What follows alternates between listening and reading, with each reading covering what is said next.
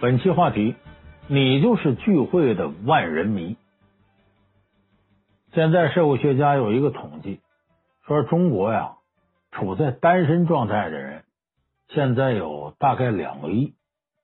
哎，这些人呢，有的是因为啊这个机缘的问题一直单着，可是也有很多人呢想这个脱单，可是你整天在家宅着，这也不行啊。因为你要脱单的话呢，你得多认识人，越熟悉地方越没景色。身边有的条件合适的嘛，你俩太熟了，没法相守着也不行。所以呢，多认识陌生的人，多参加一些聚会，多参加一些饭局、社交场合，对于脱单呢是很有好处的。而且不光是为解决你的爱情家庭问题啊，你想在社会上吃得开、人脉广，多个朋友多条路。所以这个聚会呢，饭局呢，就尤其对年轻人拓展人脉是特别有好处。你像我这个年龄啊，好像这个必要性就不是那么强了，但对于年轻人来说非常重要。那好，参加聚会呢，你是为了这些目的。可是如果你在聚会上呢，大家都不待见你，讨厌你，你目的肯定达不到。就即使不讨厌你，你表现的太过普通。最多人家加你个微信，然后之后永远就不往来。过一阵一清理微信就给你删了，这也不行。那么你只有成为聚会、饭局、社交场合的万人迷，大家都喜欢你，而且你还展示了自己的魅力，人家记得住你，下次呢再吃吃喝喝、再玩、再有事愿意找你，你才有可能在爱情和事业层面获得双丰收。那么好，这个问题就来了，怎么样才能成为？饭局上的万人迷，你看咱们四大名著里要说饭局哪里最多？《红楼梦》最多。为什么？《红楼梦》里一帮闲人，闲着没事不是吃就是喝。你发现《红楼梦》里聚会当中的万人迷谁呀？薛宝钗就是个万人迷，林黛玉就不是。你看就没文化到刘姥姥的程度，一聚会他是核心，他是万人迷。那王夫人就很刻板，没有太多人就愿意跟她接近。所以你从四大名著的饭局里头，你能悟出好多东西来。那咱们今天就给大伙说说，你想成为饭局的万人迷，你该怎么办？咱们一步一步给大伙分开着、拆开着说。你去参加饭局、参加个聚会，首先呢是你怎么过去？这里有两个意思。第一个，你是自己去啊，还领人去？咱有的人呢，为了显自己的派头。带个助理，带个下级，要不领一个买单的过去。你比方说哪个企业求着他了，带个小老板过去，来过来给大家买单。因为你看我这人，我给你买单，我请你们吃饭都不花钱，显自个牛。你要真是个小干部啊，八项规定找着你，你也不好办了。即使你不是这类的，你说你带个人给买单，那不显你什么呀？都一样，就显你有钱呢，显得你有权呢。你要真有那心，你自个掏钱呢。你让你管着的人，你这不管卡雷吗？因为你人品有问题，所以这个不好。还有的呢，愿意带部下，带着这个呃呃自个儿个助理去，你摆什么谱啊？都是同学，你说肩膀齐是弟兄，咱都是朋友。你带个随从来，给你旁边又点烟倒水的，又给你拿包的，这干啥呀？这地主领着收租子呢，所以人家看着就别扭。就我告诉大家，聚会的时候最好不要带。和聚会没啥关系的人去，你哪怕这是你的朋友，你想介绍给大家都可以，别带下级呀、助理呀，给你买单的伺候你的，这不好，这是摆谱。第二个，你的穿着打扮是什么样去，才能够达到效果？有的说聚会嘛，我要成万人迷，那我得穿的好，我得光彩照人，我得穿限量版的，我带着奢侈品。我告诉大家，这更错了。就如果我身边有一个人弄得光彩照人的，我跟他一比自惭形秽，我不愿跟你站一块儿，你达不到这个效果。我举个例子，你看马云那首富了，人家参加同学聚会呢，马云那都限量版的迈巴赫人不开，开个路虎，哎，路虎也是好车，当然，但是就没那么高调，人家相对低调，穿身运动服，穿上布鞋就去了。其实你就马云穿布鞋，别说那马云光着脚去，他也是首富啊。但人家不炫耀这个，我到那去之后呢，打扮的很随便，我身边也没有人端茶倒水伺候我，跟你是一样的，咱叙叙旧。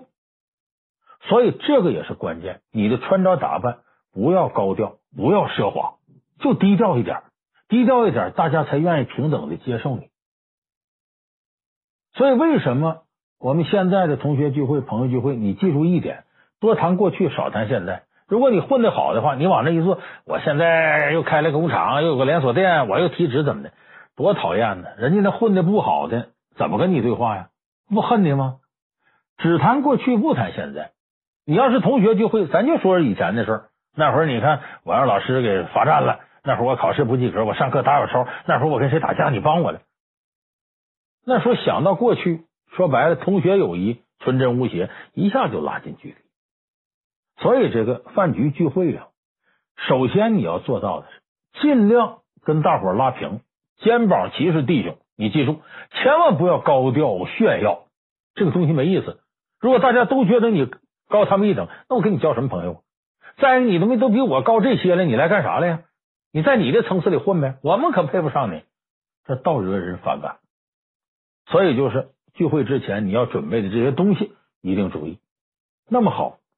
到了聚会场合，你想让大家不仅是不讨厌你，你说你这个不高调低调点，大家是不讨厌你了，你得让大家喜欢你，愿意跟你亲近，那你得做到什么呢？俩字体贴。中国传统文明很重要的就是这个体贴两个字。我举例子，比方说饭局先要点菜，这点菜呀，你别往后躲啊！这我不会点菜，我不会点菜，你得主动的组织大家点菜。说咱要不这么着？一人点一个，剩下我认为好吃的菜，我替你们点，好不好？很主动，那显得呢，你是一个能有承担、有担当、能张罗事儿的人。那具体的到你点时候怎么点呢？你可注意，一定先问问各位有没有忌口的。你像有的人不吃姜、不吃蒜、不吃葱，你这都得问好了。更重要的是，有人有一些基于宗教或习俗上忌口的。过去老北京人请人吃饭，第一句话是什么呀？呃，您哪位在旗？哪位在教啊？在旗就是你是不是旗人，在教你是不是回民？这个特别重要。你要不知道这个，点一堆菜没法吃，怎么？所以一定先问有没有忌口的。然后呢，你要注意荤素搭配，这个特别重要。为啥呢？你得察言观色。你看一个个来个女士，体态挺丰腴，不用问，正为减肥烦恼呢。你尽可能得点清淡的，哎呀。这个非常重要，就荤素搭配。现代人呢，一般都是清淡的多，特油腻的避免一点。但这可不是不点肉类的。我告诉你，有不少那女孩子矫情。哎呦，最近呢，我要吃点清淡的。我你我不愿意吃油腻，我不爱吃肉。嘿嘿，你就点那么一两个肉菜，你最后发现那肉菜一扫而空，那菜全在那搁着。有很多人口是心非，所以嘴上这么说，他不一定是那么干。你咋办呢？先点素的。把这菜都点上，你看大伙要减肥，我们饮食健康嘛，我们要吃清淡的，吃健康食品。然后你再说，哎，这店有几个特色？你看他这是红烧肉，说一点都不腻。我以前他们来吃，说评价特别好。这儿的炸丸子可老北京特有名的。你以这个店里的招牌菜名义，把荤菜配上。你不要认为他一个人，我就清淡，就吃点素就行了。那肉上来，哼。有人说这这这这荤菜，我就愿意吃这素菜，素菜就是我的命。一上来那肉夸夸吃，你不素菜不你命吗？你怎么吃肉呢？啊，我一见着命我就不，我一见着肉我就不要命了。这样人也不少，所以你不要看他嘴上说什么，你得考虑他心思。这点好了菜一步，谁一吃，你看每个人都夹动筷子什么的。你要真点不好，人把筷子一放不吃了，喝点水喝点酒拉倒了，这说明你点的失败了。所以不仅要察言观色，要投其所好。这点菜里的这方面学问是特别大的。咱们看这个，我刚才说这个原则，所谓投其所好，察言观色，《红楼梦》里头这样的例子很多。第二十二回给薛宝钗过生日，贾府上下真要聚会里头，说到点菜各个方面，薛宝钗是第一高手。本来王熙凤挺厉害，薛宝钗后来居上。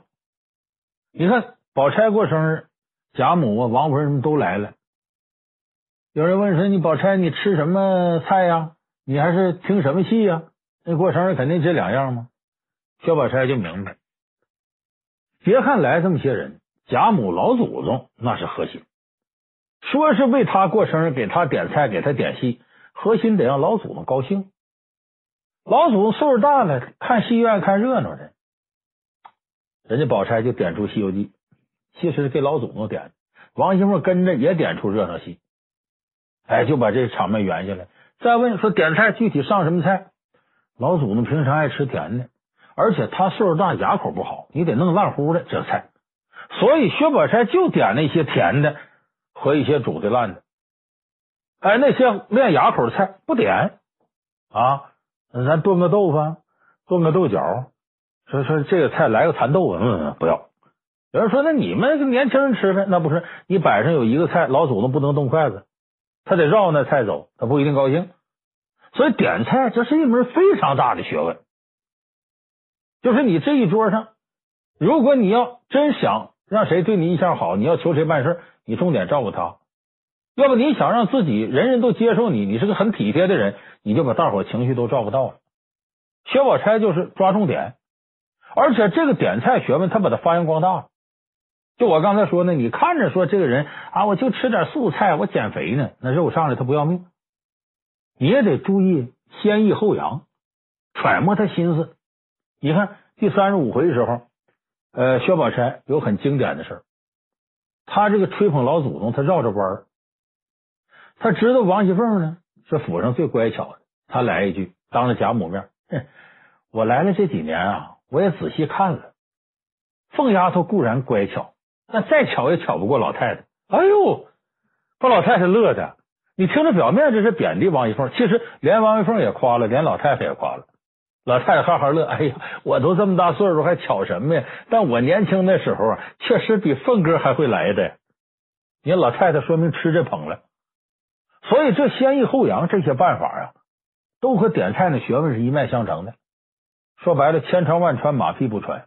照理说，我在江湖混这么些年了，别人吹捧我，我心里有数。可有一回，我也挺高兴。我给大伙讲一个我身上例子。有一年我去上海，呃，这个当地有一个同行，哎呀，跟我坐一个桌上吃饭。杨老师，我可爱听你节目，看你节目了，《老梁观世界》《老梁故事会》，我在蜻蜓上都能听着。我可愿意听这你节目，但是这两年我不愿意听，没意思。哎，我挺奇怪，我怎么这两年不爱听呢？你原来你学问大，我愿意听。这一年我一听，发现你那体系太大，学问太大了，我听不过来，我也学不了啥，我不愿意听。哎呦，把我高兴的，哎你这是真会说话，你这这你真好。后来他求我办个事，我挺痛快就给他办了。哎，你看，这就是点菜学问的延伸，他琢磨他心里，这是。这不是后黑学，你要让人家喜欢你，你不下点功夫行吗？你要求人办事，你不获得人好感行吗？所以这薛宝钗用这种方式，最后老祖宗来句什么呢？跟薛姨妈说：“哎呀，姨太太，不是我当你面夸你，薛姨妈薛宝钗的母亲吗？不是当面夸你，我们家里这四个丫头摞一块也不如宝钗一个人。他说的元春、迎春、探春、惜春，老贾这四个丫头不如你老薛的这个。”这对于贾母来说，这是最高的奖赏。能说这话，宝钗比我们这自个儿这四个孙女都强。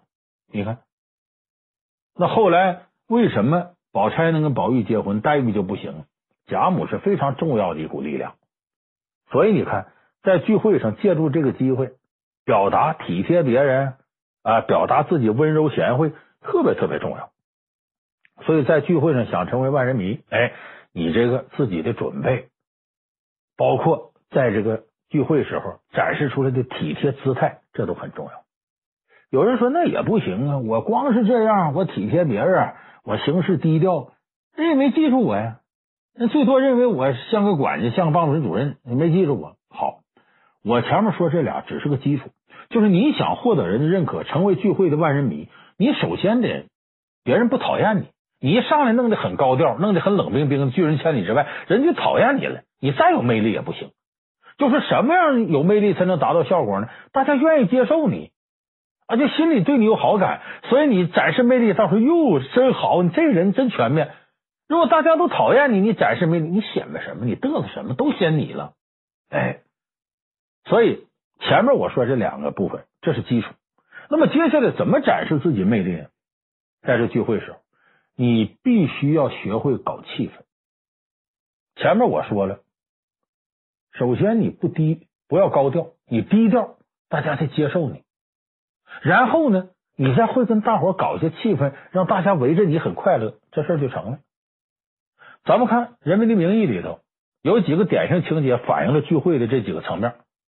你记得那个呃，那那那个呃里边那个美女检察官叫这个陆亦可，她当初是相亲，结果来了一个学校里的一个干部，一跟他见面的时候，刷手腕子一撸，名表，然后就跟他吹自己在学校怎么有钱有权。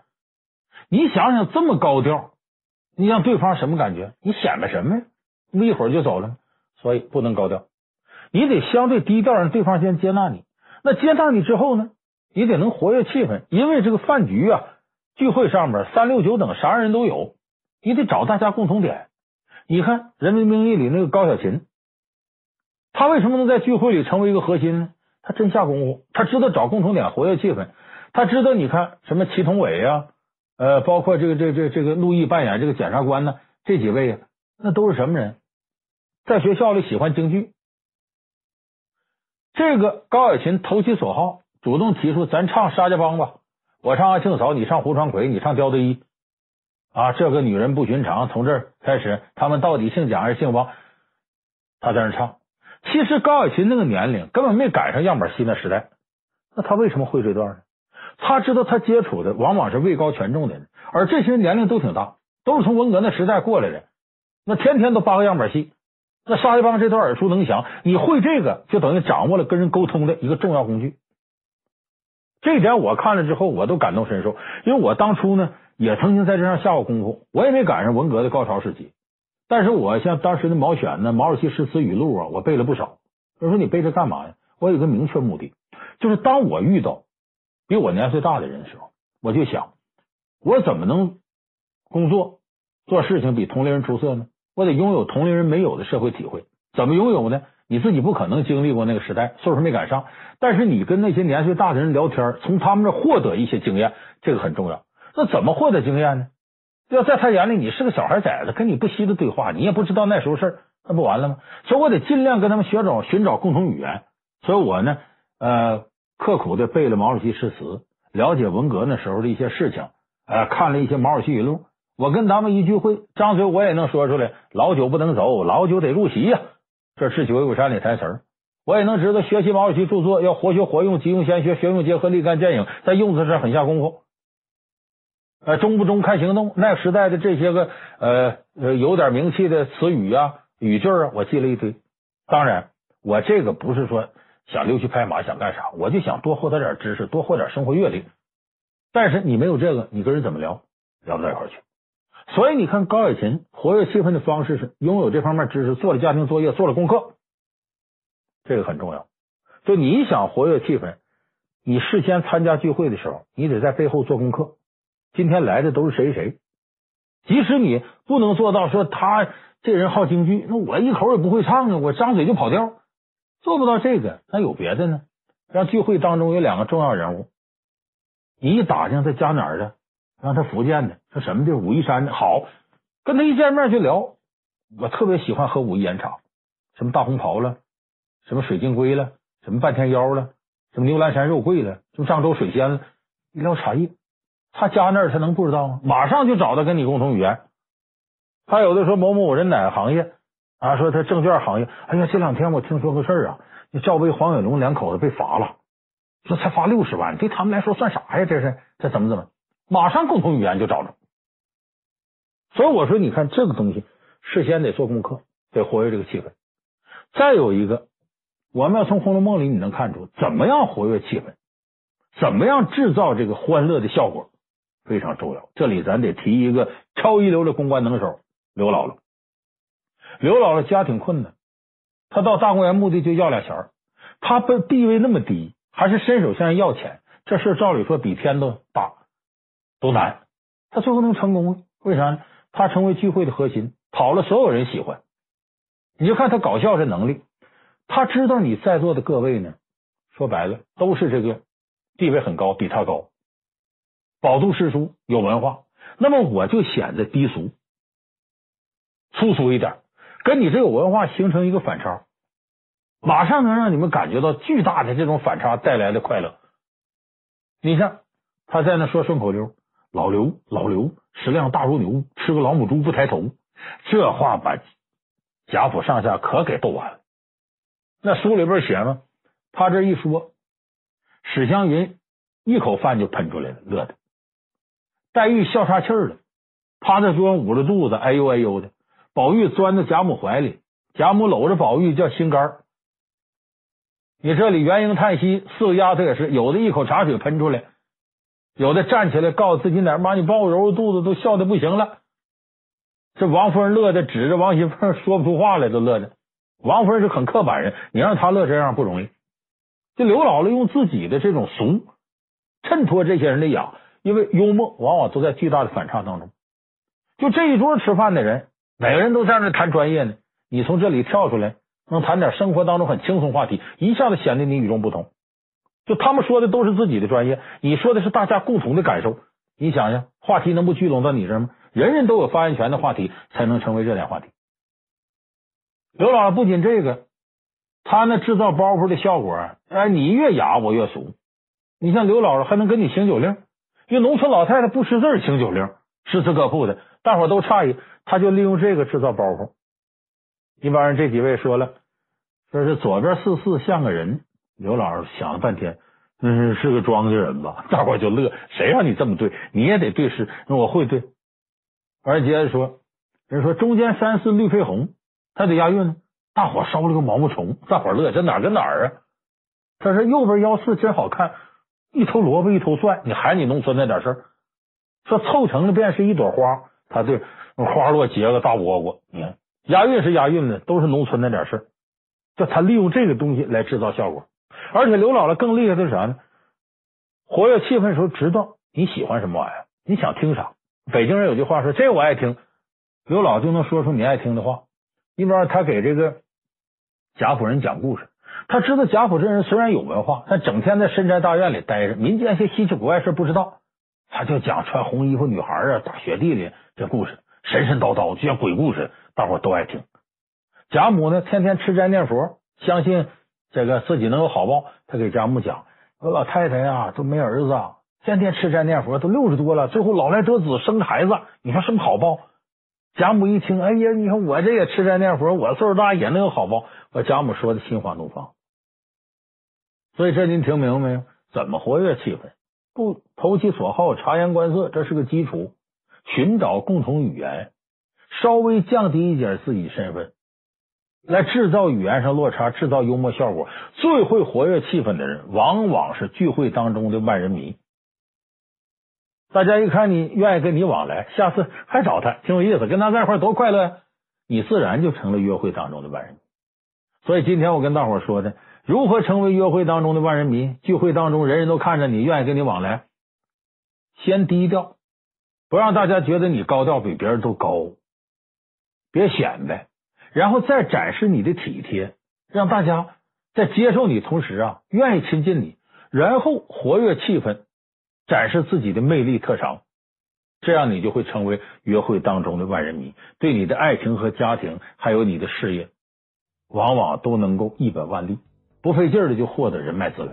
有人说老梁，你说这我做不到，我也没那才能，我也没那心思。那也好办，咱再使最后一招。聚会差不多，你站起来。今天我来的晚，我买单吧。大伙肯定喜欢你，为什么？不花钱的饭吃着就是香。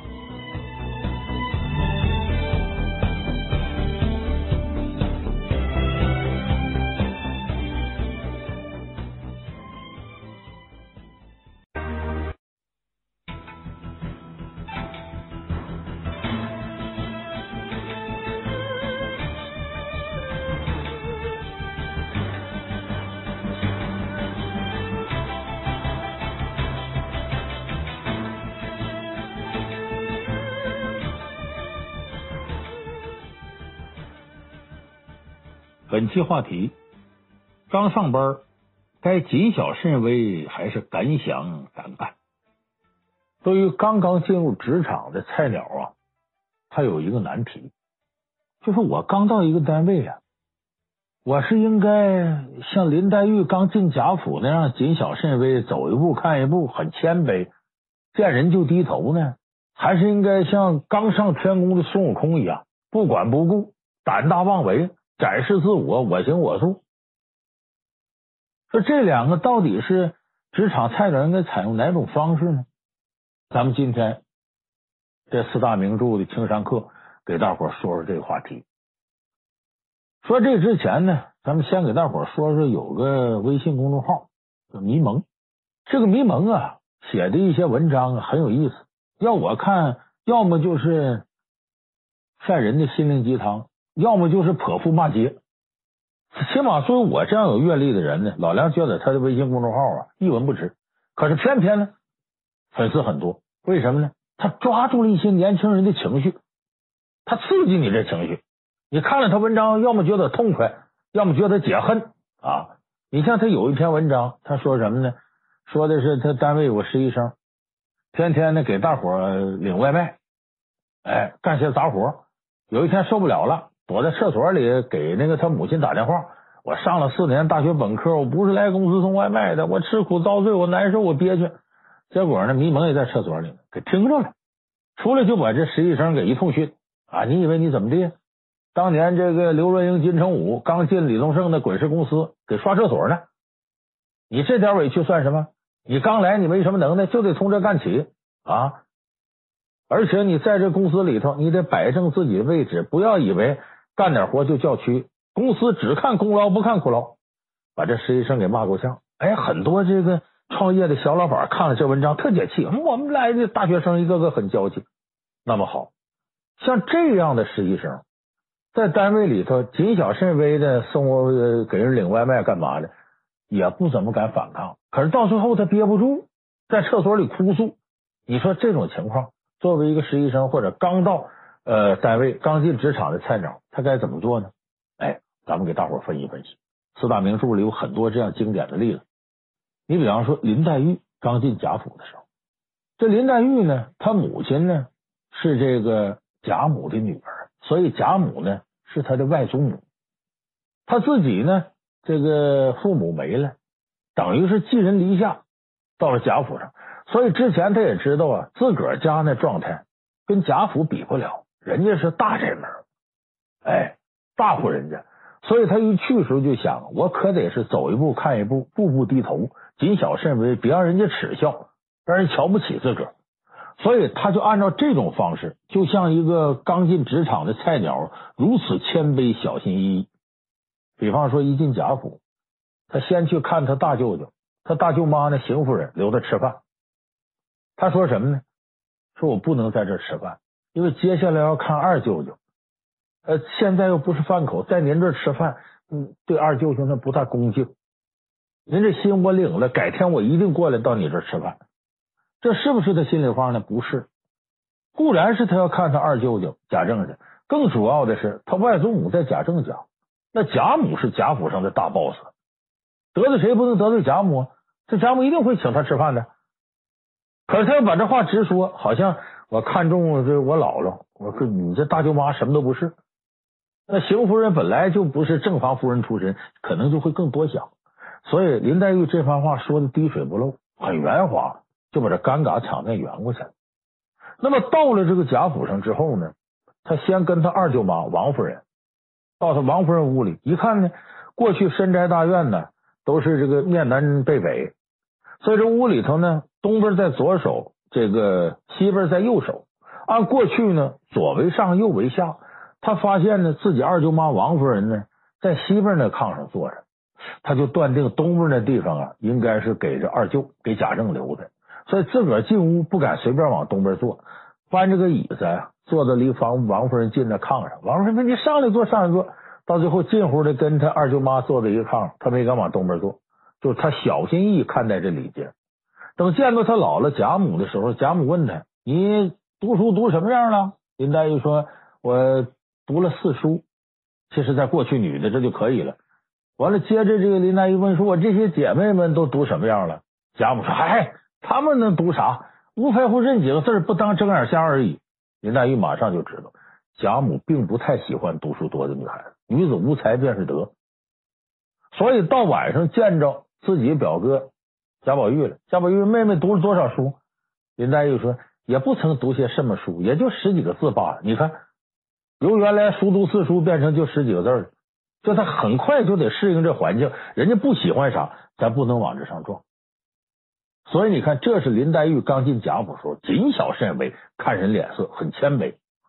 那么说，这种状态是不是林黛玉就是这样人呢？不是。林黛玉骨子里呢，从心理学讲是个抑郁质的人，敏感，善于察言观色，但是不好之处在什么呢？看的负面东西比较多，容易陷入悲观，什么事容易多想。那么他这种脾气秉性，他是不适应环境，一点点适应，他就这样做。等到他适应环境，他就不这样做了。这是这种类型的一个不太好的地方。你看后来这个在贾府待长了，那个周瑞家的。哎，那个大婆子给他送花，送宫花，林黛玉马上说了：“这宫花是人人都有啊，还是就给我一个人啊？”周瑞家说：“啊，各位姑娘都有，这两朵是给您的。”林黛玉张嘴就来一句：“我说的嘛，要不是挑剩下的，也轮不到我。你说你跟一个下人耍这脾气有什么用？而且你猜剩下再给你，这不典型小心眼吗？我跟你说，林黛玉在作品里是这个正面人物。”真要在生活当中有那么女孩，讨厌死了都，尖酸刻薄。所以这说明什么？林黛玉她不是那种谦卑的人，她隐忍而为。等真要熟悉了之后，马上就由这个受虐改为施虐，对下人一副刻薄嘴脸。那这个就好比以前有首诗吗？叫“三日入厨下，洗手做羹汤。未按姑师性，先前小姑尝。新媳妇过门，三天以后做饭。”这不知道这个老婆婆什么口味啊？让小姑子你尝尝，这个妈愿不愿意吃？你以为是这媳妇贤惠吗？不是，刚进家门得溜须人家，怨气攒着攒着，要怎么叫多年媳妇熬成婆呢？等她成了婆婆，那对儿媳妇狠着呢。所以你从林黛玉这事就看出来，你如果在单位始终谨小慎微，一开始很谦卑，你这股怨气会攒着的。攒到一定程度，假如你提个职了，领导看中你了，可能这人马上就要报复这个报复那个。仔细中山狼得志便张广，给人一种小人得志的感觉。所以职场菜鸟一入单位，不要那点头哈腰的，什么人面前都低头。这样很多的有城府的人会猜，这个人要得势就不得了，就容易翻过来这个那个。所以这不是我们应该采取的正确方式。那么说，不像林黛玉这样，咱走另一个极端，是不是像孙悟空那样啊？我到这来，我行我素，打打杀杀啊，显示我自己多有能耐。孙悟空太白金星把他领上天见玉帝，完了介绍这就玉帝，说你是孙悟空啊，老孙便是。这满朝文武都乐了，说这人见玉帝不拜也罢了，跟玉帝平起平坐，这哪行呢？玉帝呀，其实心胸很开阔啊，这孙悟空乃下界妖仙啊，这个饶过他吧，他不懂朝廷大礼。封官一问哪有缺，就弼马温管马有缺。有人说怎么把孙悟空封弼马温？这有道理的。过去呢，这个马圈里头啊容易有瘟疫。要如果有个猴在马圈里待着，据说这个这马就不得瘟疫了。所以弼马温，弼马温是猴的专用名词啊，就能够避开马的瘟疫，是这个意思。所以孙悟空刚上任的时候，兢兢业业，起早贪黑，把天马养的膘肥体壮的，这马见了都特亲。他有朝一日，孙悟空喝了酒，下边小官伺候他，孙悟空就问我这弼马温是什么品级呀？下面说：“哎呦，这这大圣，弼马温是最不入流个小官，管你的人多了，你干不好还容易收拾你。”酒后吐真言，给孙悟空气的。想当年我在菩提老祖那大学本科四年毕业啊。那会儿我也是学生会主席呀，给我安排这么个破地方，一来气掏出金箍棒，反出南天门打一下，后来才有一堆的祸事出现。就这孙悟空呢，说白了，他不懂天庭规矩，在不懂规矩情况下，妄自尊大，我行我素，这就好比一头闯入瓷器店的公牛。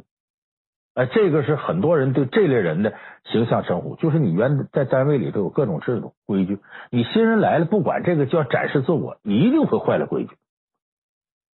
瓷器店里各种精美的瓷器，你一个不懂规矩的公牛横冲直撞，一定会给他打碎。你说这词儿哪来的？这词儿跟中国也有关系，它是英国人发明的，跟中国有关系。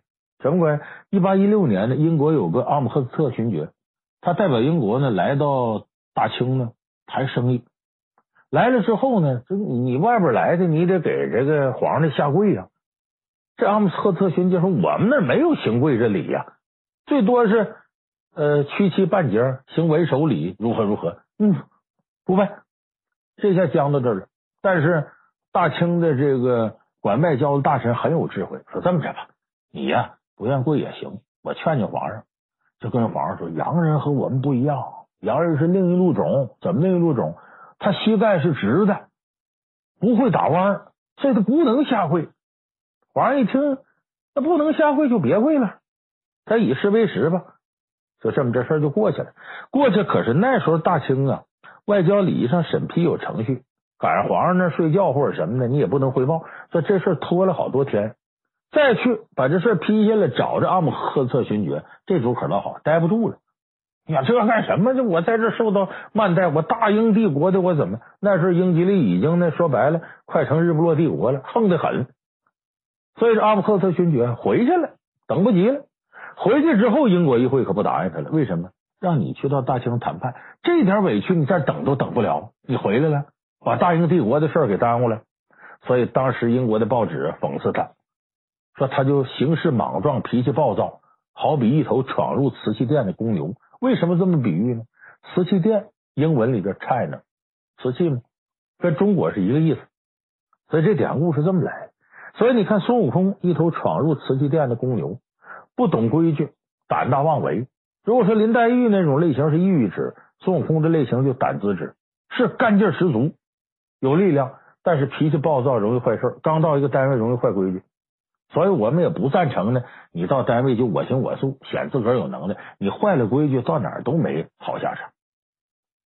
那有人说老梁，你这林黛玉式的也不行，孙悟空式的也不行，那咱学谁呢？我给大家推荐四大名著当中一个人，这个人《红楼梦》里的是个女的，虽然是村野之人，倒也见过些世面，事实上也经历过些东西。谁呢？刘姥姥，农村妇女，农村老太太。你看刘姥姥刚进大观园的时候什么样？那可以说是一个表现近乎完美的职场菜鸟。刘姥进大观园目的很明确，生活困难，想要俩钱花，家在农村住。自个的女婿呢，王狗儿呢，生活困难没钱了，就知道喝闷酒。刘姥就想起来，说你们家姓王啊，当年跟金陵王家连过宗。金陵王的谁家？王一凤他们家。哎，就东海缺少白玉床，龙王请来金陵王，那豪门，贾史王薛四大家族。说你跟老王家连过宗呢，到贾府上求求姑奶奶，用王熙凤当家吗？说能给咱俩钱花。王狗儿就抹不下这脸，说你丢人，我不去。刘老师，你不去，我去。说你去也可能是进门都进不了，白一通羞臊。刘姥姥说句特有道理的话：说谋事在人，成事在天。只要我们把事儿谋到了，菩萨保佑，解我们危难也未可知。你看，这是人生积极态度，不要退缩。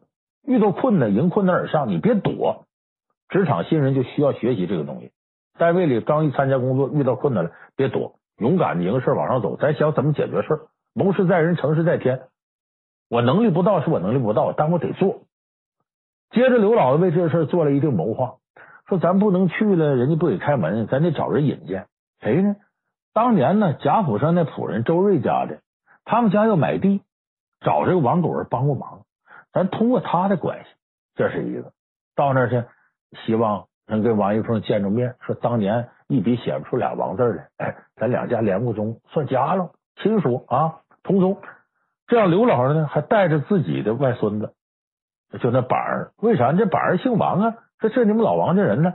说你看我这老婆子没脸，小孩你你得赏口饭吧。所以他把所有这些条件都准备好了，然后到了贾府，先见周瑞家的，说嫂子呀，我来就是来看你的，要能顺带着见见姑太太更好了，因为见不着你，替我转达一下，哎，我我这仰慕之意。周瑞一听。就知道你来干嘛来了。那周瑞家的还挺捧，说当年找你女婿买过地，这么我给你引荐吧？就这时候凭着周瑞家的搭上一个桥，刘姥姥有机会见着王熙凤。就他把所有的自己能做的事都做到了，准备的非常充分，而且无论见周瑞家的，还是见贾府上所有的人，连门缝都叫太爷，丫鬟婆子他都用敬语，恭恭敬敬的。有句话叫抬手难打笑脸人，你对所有人都敬着。人家能对你怎么着？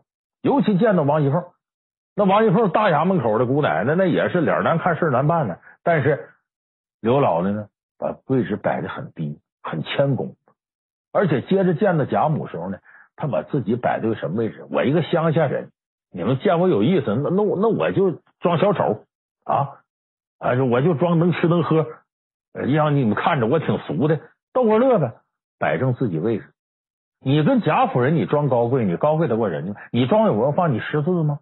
所以他把自己位置摆得很正，贾母也挺喜欢的，王熙凤也挺喜欢的，最后达到目的了，给了他二十两银子，又给他一吊钱，让他打车回去。你看这个因人而为，准备周到，见人很谦卑，但是他是为达到自己目的，不是无原则的谦卑。最后临走时候，又到周瑞家的屋里边，留下一块银子。意思给孩子买点果子吃，人家周瑞家的看不上这个，但是刘老师您留也得留，不留也得留。为什么？您帮我这么大忙，我这虽然人穷，凉水温成热水，这片心我得表表，给人家表我个心意。周瑞家的一看，这人是明事理的，人家有来有往，知恩图报，所以说这个事儿等于为刘姥姥后来再进荣国府铺垫好了。所以我们说职场新人，你得学刘姥姥这样的，把自己的目的定的很明确。围绕这个目的，我该谦卑谦卑，哎，我该溜须拍马溜须拍马，我该是碰到人逢迎一遍，这都有目的。所以我说，职场菜鸟进入到职场之后，不应该毫无目的的去谦卑，也不应该呢为了展示自我尊严，盲目的我行我素，这都不对。你像在迷蒙单位那个实习生。如果他比方他大学学的文秘那么好，到单位他要搞行政啊、文秘这些整理材料啊、呃书写个什么东西啊，再辛苦他得干。可是到了这个单位，天天领盒饭去，这不是他应该长进的。我在这单位，我实习生没多少薪水，甚至就白干活。那我要再不长能耐，我在你这干嘛呀？就好比一个要干厨师的人，他进了饭店。他可以，人不用他掌勺，他能耐低，那也得是当二师傅切菜洗菜吧，在厨房里吧，让他到前面去收银去，或者到那儿打杂去扫地去啊，他不能干，因为在这长不了能耐，你离伙房那么远，你什么时候能成为厨师呢？所以说，初入职场的菜鸟一定要有条件的谦卑，围绕着自己长能耐的目的谦卑，不能妄自尊大，但更加不能。什么事和稀泥似的，我还我是小子辈，我啥活都都都干。你干得长本事，磨练自己得是有条件的。所以我们说，不学林黛玉那样，也不学孙悟空那样，好好学学刘姥姥。别看农村妇女没文化，人家有高度发达的生存智慧。所以智商高低，并不在于你文化的高低。